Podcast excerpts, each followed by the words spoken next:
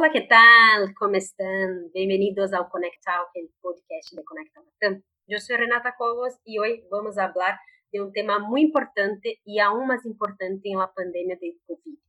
¿Por qué debemos cuidar de nuestra identidad digital? Para esto, invitamos a Ariel Sepúlveda, que es Account Manager Latam de F-Security, para hablar de este tema. Ariel, muchas gracias por su disponibilidad. Bienvenido. ¿Qué tal, Renata? Muchas gracias a ustedes por la invitación. Ariel, nos cuenta un poco, ¿por qué debemos cuidar de nuestra identidad digital?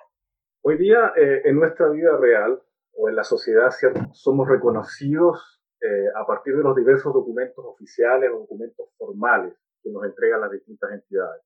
A través de nuestro carnet de identidad, de nuestro certificado de nacimiento, un pasaporte, una licencia de conducir, etc. Y estos documentos, ¿cierto?, validan quiénes somos y por consecuencia nos permiten el acceso a los distintos servicios que nosotros querramos. Por lo tanto, eso, eso podría, así es como podríamos definir qué es la identidad física. Ahora, haciendo un paralelo con la identidad eh, digital, hoy día sabemos que en el mundo digital la forma en que somos reconocidos es a través de nuestras credenciales, típicamente compuesto por un usuario y una contraseña. Y estas credenciales de alguna forma se transforman en nuestro pasaporte, ¿cierto? Que nos dan acceso a los distintos servicios y productos online. Y típicamente a estas credenciales vamos asociando distintos tipos de información personal, como nuestro nombre, nuestra dirección, nuestro teléfono o algún dato relevante. Entonces podríamos definir la identidad digital como la forma en que la Internet o la web nos reconoce. Y es obvio, por supuesto, que de la misma forma que un delincuente podría usar mis datos físicos o mi información o mis documentos físicos para cometer un crimen un fraude, el mismo peligro se aplica en el caso de la entidad digital. Y, solo reforzando el tema de cómo somos reconocidos digitalmente. Hoy día, ¿cierto? Cuando yo voy a mi banco y mi banco quiere validar que efectivamente soy yo, me va a pedir un documento. Y de esa forma valida a través de mi carnet de identidad, por ejemplo, que soy yo. Sin embargo, cuando yo ingreso al portal del banco, yo ingreso a la aplicación del banco, la forma en que me reconoce efectivamente es a través de mi usuario y mi contraseña o a través de mis credenciales. Por lo tanto, creo que de esa forma, en un ejemplo muy práctico, podríamos definir qué es la identidad digital y por qué es tan importante cuidarla. Y Ariel, ¿cuáles son los posibles efectos del robo de mi identidad digital? Eso, eso es una muy buena pregunta y es muy importante. Yo me atrevería a decir que las consecuencias son al menos similares o incluso peores que el robo de la identidad física. Yo lo voy a graficar a través de al menos tres conceptos. Uno es la conciencia de haber sido robado, el otro es la mitigación respecto a este robo y lo otro es cómo yo puedo remediar esta situación. Si nosotros hacemos un, ejemplo con nuestra vida común o cotidiana, cuando yo pierdo mi billetera o el lugar donde guardo mis documentos, ya sea cierto por, por un robo por descuido, típicamente tengo mi carnet de identidad, mi licencia de conducir o mi tarjeta de crédito. Lo primero que acontece es que yo tengo conciencia de que perdí mi billetera y por lo tanto todos mis documentos. Eso es súper importante. Al tener yo conciencia de esta pérdida, lo, lo, inmediato que hago es que activo mi plan de mitigación. Típicamente, ¿cierto? Cuando perdimos nuestros documentos, avisamos a la policía, llamamos a, nuestro banco, ¿cierto?, para bloquear mis tarjetas de créditos o bloqueamos nuestros documentos de identidad en cualquiera sea de los portales que estén disponibles. Y posteriormente lo que haremos, ¿cierto?, es un plan para remediar esta situación que consistirá en solicitar un nuevo documento de identidad, una nueva tarjeta bancaria, etc. Ahora, el robo de la identidad digital se produce infelizmente en la capa más profunda de la Internet nosotros la conocemos como la underground web, que básicamente es ahí donde residen y donde viven los delincuentes. Es ahí donde nuestra información se comercializa y se expone a la siguiente capa de la Internet, que es la dark web. Y este proceso, Renata, entre que tu información es robada y luego es repartida entre estas dos capas de la web, típicamente se demora entre 3 y 6 meses. Por lo tanto, cuando el usuario se entera que su información fue robada, efectivamente ya es demasiado tarde porque infelizmente nunca estuvo consciente, ¿cierto?, de que su información fue robada. Por lo tanto, nunca pudo aplicar ningún plan de mitigación y muchas veces lo único que les queda es intentar remediar la situación. Yo tengo un ejemplo muy claro, ¿cierto?, de un colega nuestro que trabaja en NetSecure, que contraseñas de Netflix fueron robadas y, y fue básicamente porque él reutilizó una contraseña muy antigua de un servicio secundario de hace mucho tiempo que no le dio mucha importancia y, sin embargo descubrió después que esto tuvo un gran impacto en su contraseña actual de Netflix. En ese sentido, las contraseñas son el eslabón más débil asociado a, nuestra identidad digital.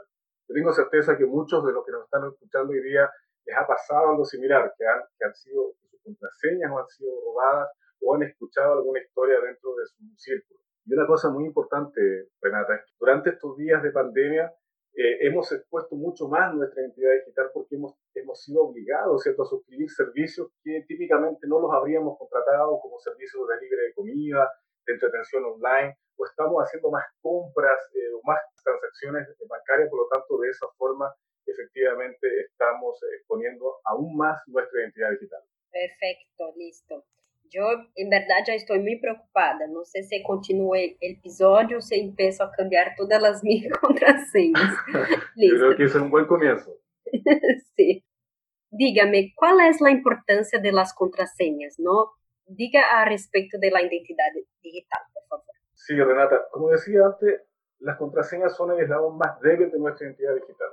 Hoy día sabemos que la tecnología ha avanzado muchísimo pero si bien es cierto, lo, más arcaico que tenemos hoy día son las contraseñas.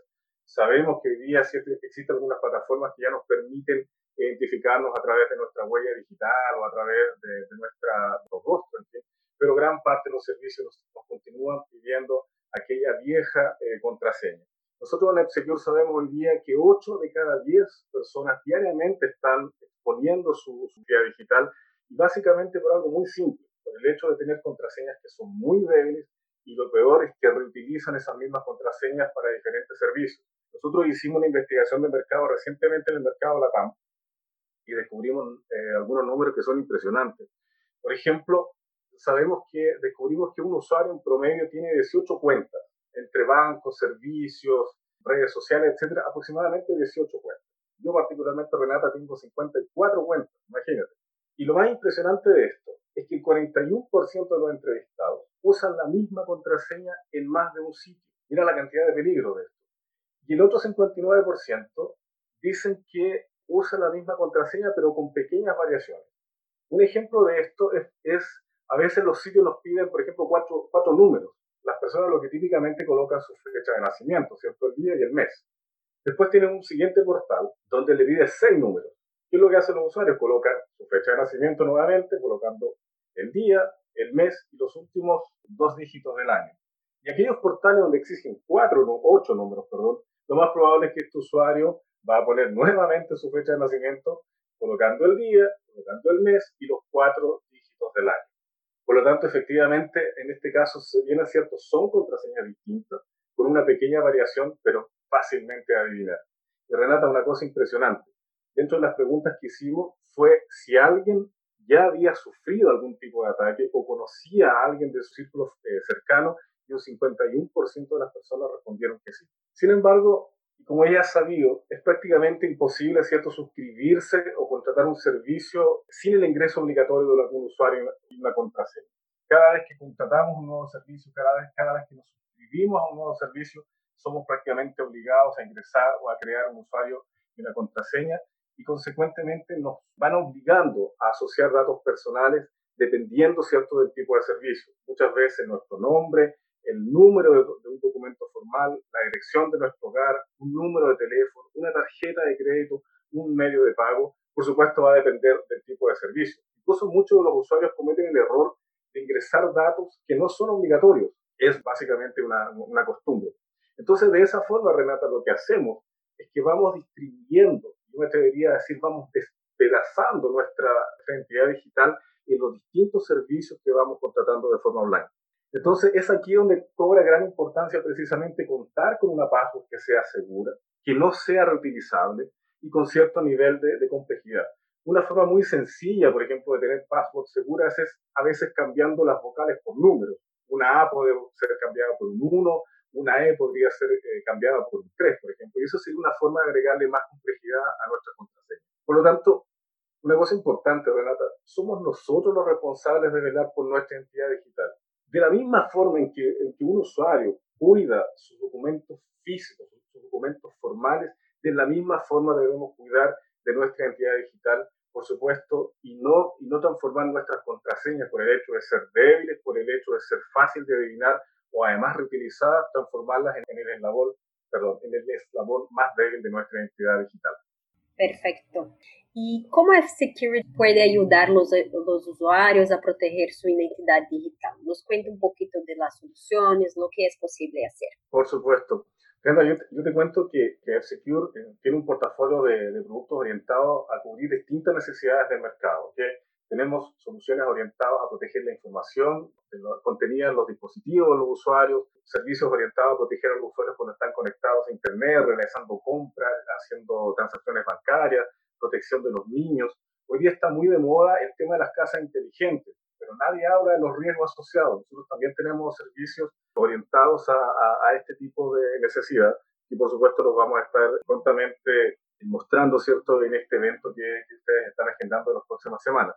Ahora, volviendo al tema de, la identidad digital, nosotros tenemos un servicio que apunta a, precisamente a resolver este tipo de problemas. Por un lado, es un servicio que es un cofre de contraseñas que permite almacenar todas nuestras contraseñas de forma segura en los distintos dispositivos. Ya no va a ser necesario, ¿cierto?, guardar mi contraseña en una hoja de papel o, o anotarla en un Excel o guardarla en, un, en algún lugar donde, donde no puedo tener acceso constante. Me permite además crear contraseñas seguras ocupando mayúsculas, minúsculas, números y distintas extensiones. Incluso me puede permitir tener una contraseña por servicio. Porque efectivamente lo más importante, al, al ser esto un cofre, lo más importante es yo recordarme de la contraseña maestra. No necesito recordarme de cada una de las contraseñas asociadas a nuestro servicio. ¿Ok? Por lo tanto, con eso resolvemos el tema de las contraseñas.